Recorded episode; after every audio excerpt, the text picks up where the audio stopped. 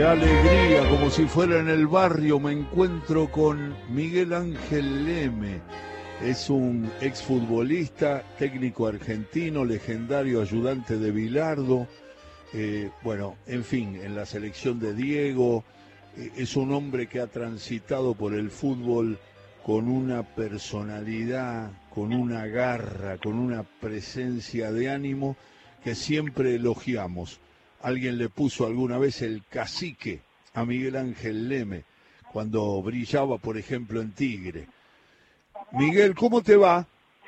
¿Qué tal, Alejandro, querido? Tanto tiempo. Buenas tardes, muy bien. Acá en Lobo, conociendo a mi nieta que ya tiene un mes. Qué grande. ¿Cómo andás, Miguel, en general? ¿Bien? Muy bien, muy bien. Gracias a Dios, muy, muy bien. ¿Qué es, ¿Cuál es el primer recuerdo que te aparece cuando yo te digo infancia, fútbol? La pelota, una instancia de juego, un amigo de la infancia, un partido, un desafío en la calle, un, una, una cara de un jugador que era ídolo tuyo. ¿Cuál es la primera imagen? Yo te digo infancia, fútbol, Leme, y, vos qué me contestás? Y mi recuerdo de toda la vida es mi club Defensores de Billingur en San Martín y mi ídolo era el Ovejatel, el Beto, le decíamos nosotros que éramos del barrio, ahí vivía a dos cuadras de casa de mi mamá. Y bueno, y jugábamos con la camiseta de San Lorenzo de Piqué.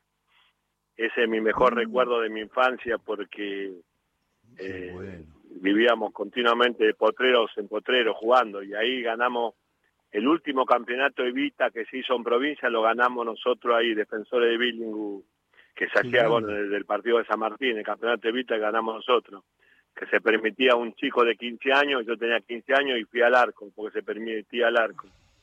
Y con, los con los colores de San Lorenzo, con la camiseta que había tenido la oveja Tech. Claro. Eh, Miguel, ¿vos viste algún jugador con tanta intuición para adivinar los pases como hacía Telch, que además, como dice Fontana Rosa, cuando cortaba el pase, en el mismo paso daba la pelota para el 8, para Rendo, para quien sea, para quien estaba más cerca. Yo nunca vi un jugador con tanta intuición para adivinar pases, te juro. Sí, mira, el, el Beto cuando le decíamos el Beto, nosotros lo oveja en el barrio, eh, él jugaba de delantero y cuando fue a probarse a San Lorenzo fue de delantero, lo, después lo pusieron de 8 y después terminó de 5. Y otro jugador que me hace acordar a él es Checho Batista. Checho Batista en argentino paraba con izquierda, jugaba con y le decía a un toque o dos toques hacia Checho, que tenía 19 años, ¿eh? Así que la, semejanza al Oveja Hotel fue el, es el Checho Batista, ¿no? Miguel en primera, estoy hablando con Miguel Leme, en primera, en, primera o en primera B o en, donde sea, eh, eh, ¿con quién debutaste? ¿Con qué entrenador? ¿En qué equipo y con qué jugadores? ¿Te acordás? Bueno, yo debuté, yo me inicié en San Lorenzo. De San Lorenzo paso a Vélez, Vélez me da préstamo a Taller Remescalada, después quedó libre y, y el Marqués Sosa y Pedro Mancilla me llevan a Flandria, va, voy a un nocturno a Luján y me, ven y, me dicen que me vaya a, probar un día y bueno, y me ficharon.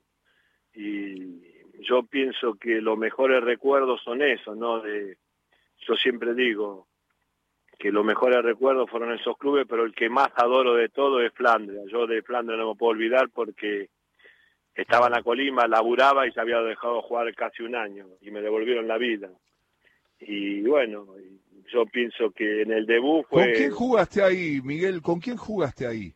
No, teníamos, en Flandria. Sí. Eh, teníamos un equipazo.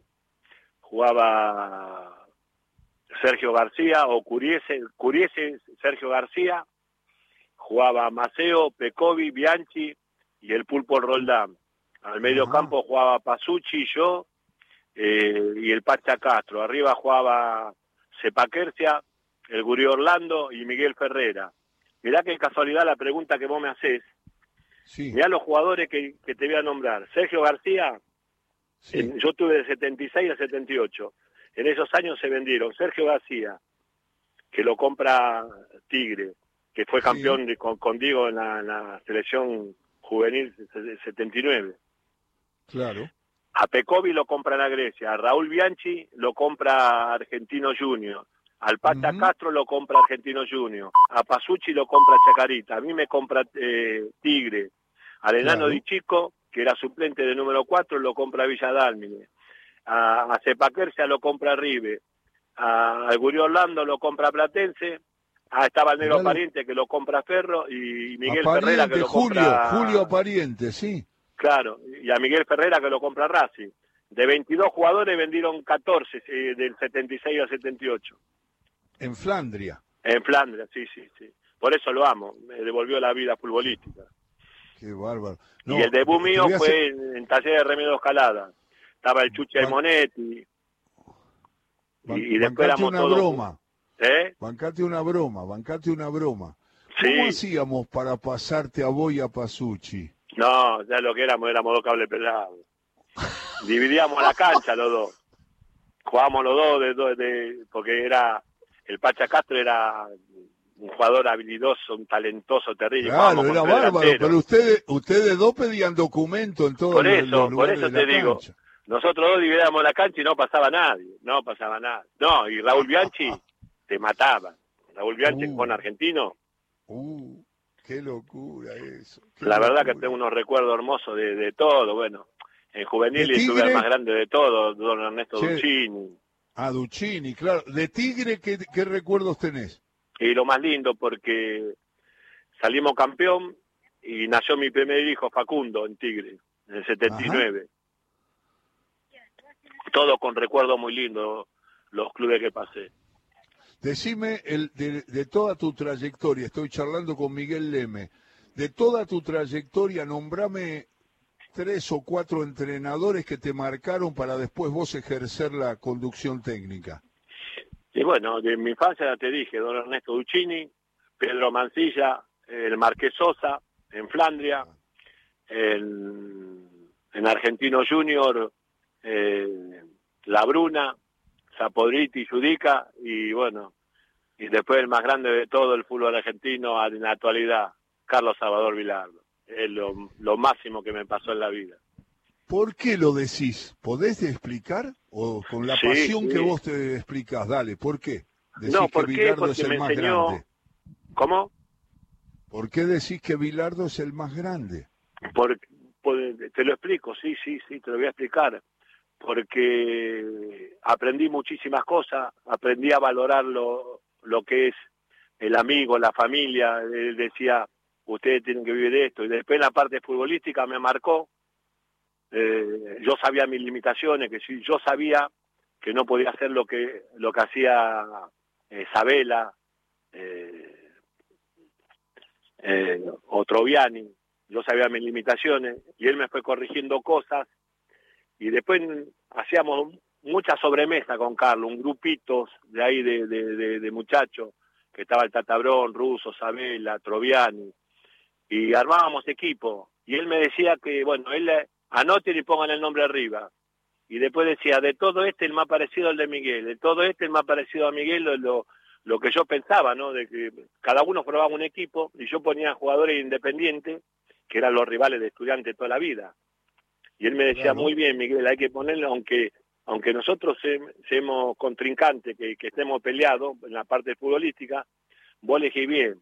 Yo elegí a, a, los mejores jugadores de cada equipo, ¿no? Bueno, y eso me fue marcando, marcando, y bueno, y fui teniendo la, la relación con él hasta el día de hoy, ¿no? Que yo pienso que lo que logró Carlos, teniendo mucha gente en contra, porque la primera etapa de la selección de él no fue buena a nivel formativo, ¿no? Y yo pienso que lo dejaron trabajar, aunque lo quisieron voltear el gobierno de turno y Julio Grondona se jugó y dijo no, y agarró, este, se la jugó por él y dio los buenos resultados, ¿no? ¿Qué te acordás de talleres de remedio de escalada, Miguel? Bueno, yo estaba en la colimba y un directivo tenía, le llevaba carne justo, yo hice la prisión militar en Calzado de Campo de Mayo y le llevaba la, la, la, comida ahí, bueno, me, me, dejaban salir a practicar dos veces y después me, daban para practicar ahí en, en el campo, había una canchita de fútbol dentro de, la prisión militar Ojo, no estuve preso, es el cuartel, a mí yo me, desde a Campo Mayo.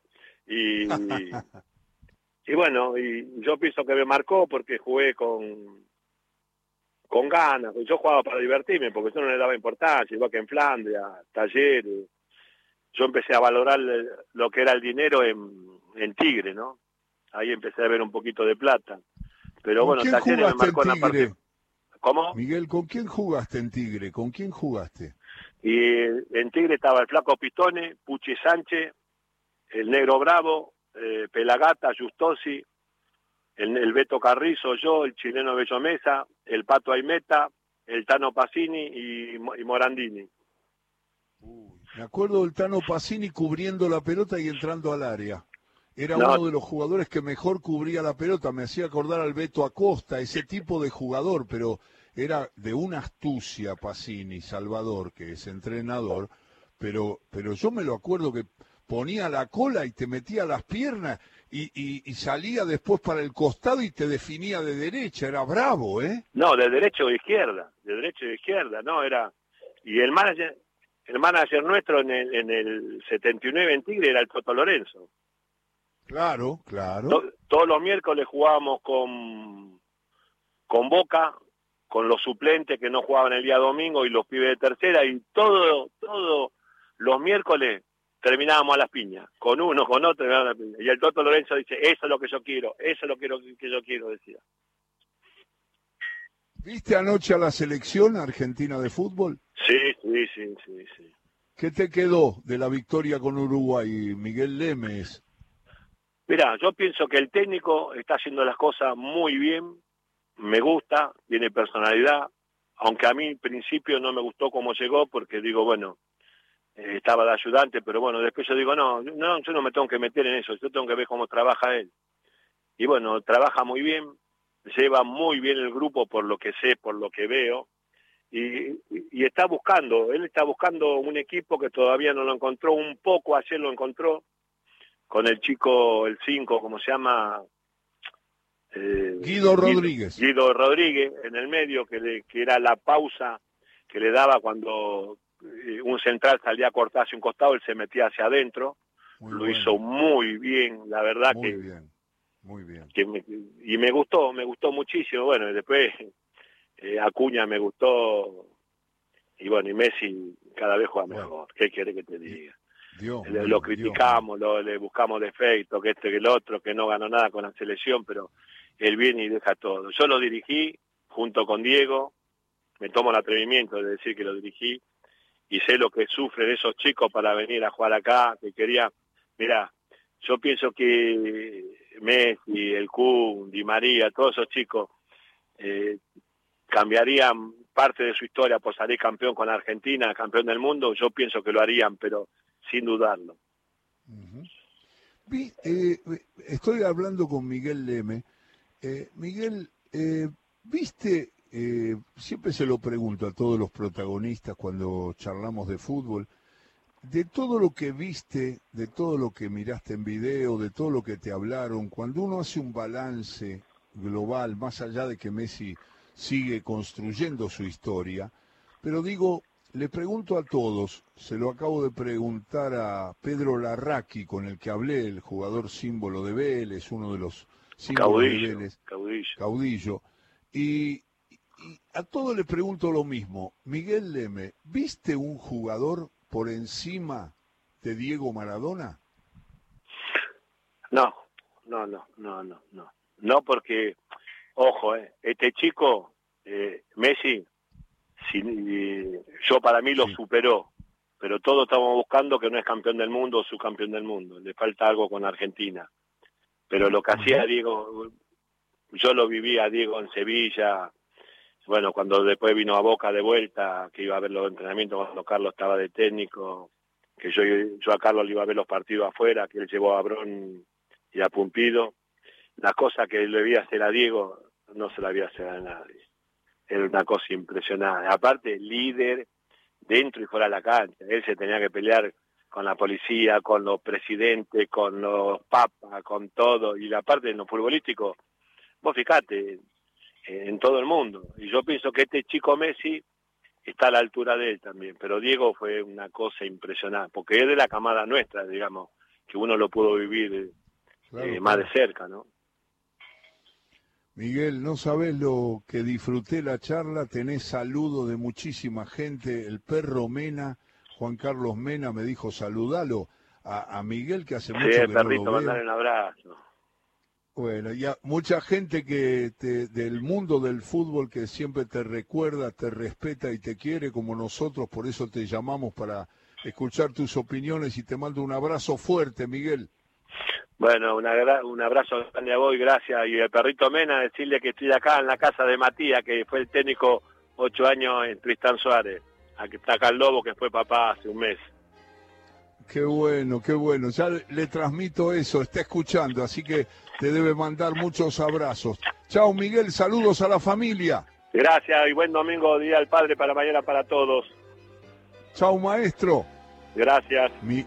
Miguel Ángel Leme charlando de fútbol en todo con afecto por Radio Nacional y hasta las 5 de la tarde.